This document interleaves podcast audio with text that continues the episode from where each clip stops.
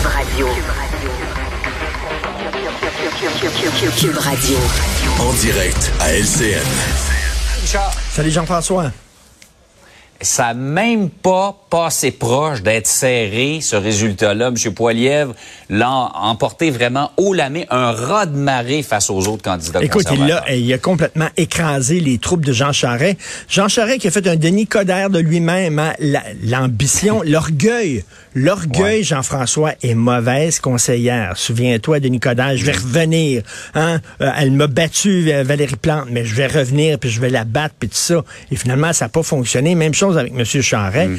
J'ai été traîné dans la boue, ma réputation entachée, l'enquête mâchurée, etc. J'ai dû partir la queue mm. entre les deux jambes, mais je vais revenir fort et je vais être premier ministre du Canada. Ça n'a pas fonctionné du tout. Donc, Pierre Poilièvre, euh, là, là, on a un vrai parti conservateur avec un gros C, un parti conservateur qui s'assume pas comme Eric Erin O'Toole. Erin O'Toole, c'était...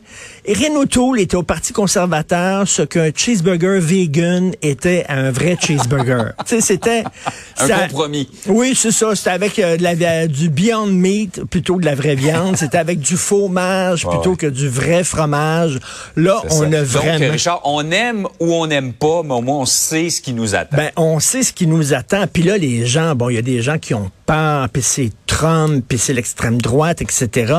Il faut rappeler que M. Poiliev parlait à sa base. Il parlait là, aux gens du Parti conservateur. Là, il va vouloir être premier ministre du Canada parce que lui, il veut gagner. Il veut pas avoir raison comme les mm. gens de Québec solidaire. Il veut gagner les prochaines élections. Mm. Et regarde ce qui est arrivé à Éric Duhem récemment, la semaine passée. Éric Duhem, il a toujours été contre la gestion de l'offre, tout le temps, lorsqu'il était chroniqueur, lorsqu'il était animateur à la radio, même au début de sa carrière politique, la gestion de l'offre, il voulait rien savoir.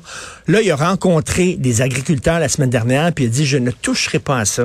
Finalement, j'ai vu la lumière, je ne mhm. toucherai pas à la gestion de l'offre. Pourquoi? parce qu'il veut avoir leur vote. Il commence à mettre mhm. de l'eau dans son vin, euh, Éric Duhem. Il commence à se recentrer Peut-être Poiliev. Je dis pas que il va tellement mettre de l'eau dans son vin que ça va coûter le coup là. Je ne crois pas. Là.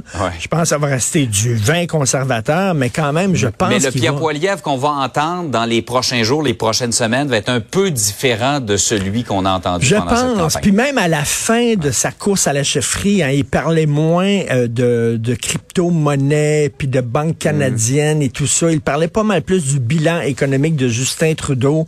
Donc, euh, ça va être une campagne en tout cas, vraiment très intéressante parce que là, on a un parti conservateur qui s'assume, puis tu as le Parti libéral qui est un parti de gauche et qui s'assume.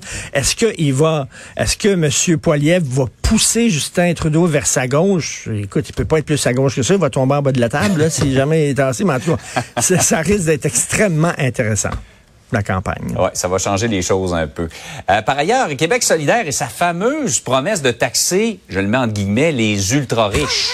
Écoute, euh, je sais pas si tu aimes le film Austin Powers, mais qui est une parodie. Je suis un fan. Ah, une parodie des films de James Bond. Et t'avais Dr. Evil, qui était le méchant. Et Dr. Evil avait été congelé en 1967 et on l'avait réveillé 30 ans plus tard, mais il se pensait encore dans les années 60. Et Dr. Evil euh, fait venir tous ses complices autour d'une table et il dit...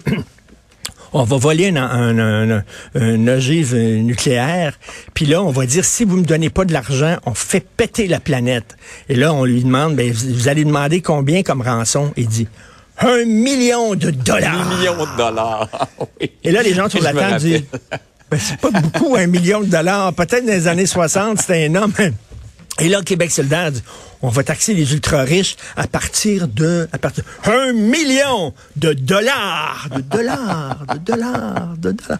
Mais sauf, que, euh, écoute, des gens maintenant qui ont un actif d'un million de dollars, si tu es agriculteur, tu as une terre, tu as euh, une maçonneuse, une maçonneuse batteuse, tu as un million de dollars d'actifs. Si tu as une maison qui est, tout frais payée, là, que pendant 25 ans, tu as travaillé fort, puis tu as payé ton hypothèque, ta maison est payée, tu as un REER, puis tu as un fonds de pension, tu as probablement autour d'un million de dollars d'actifs. Tu peut-être pas un million de dollars dans ton compte de banque pour rouler, là.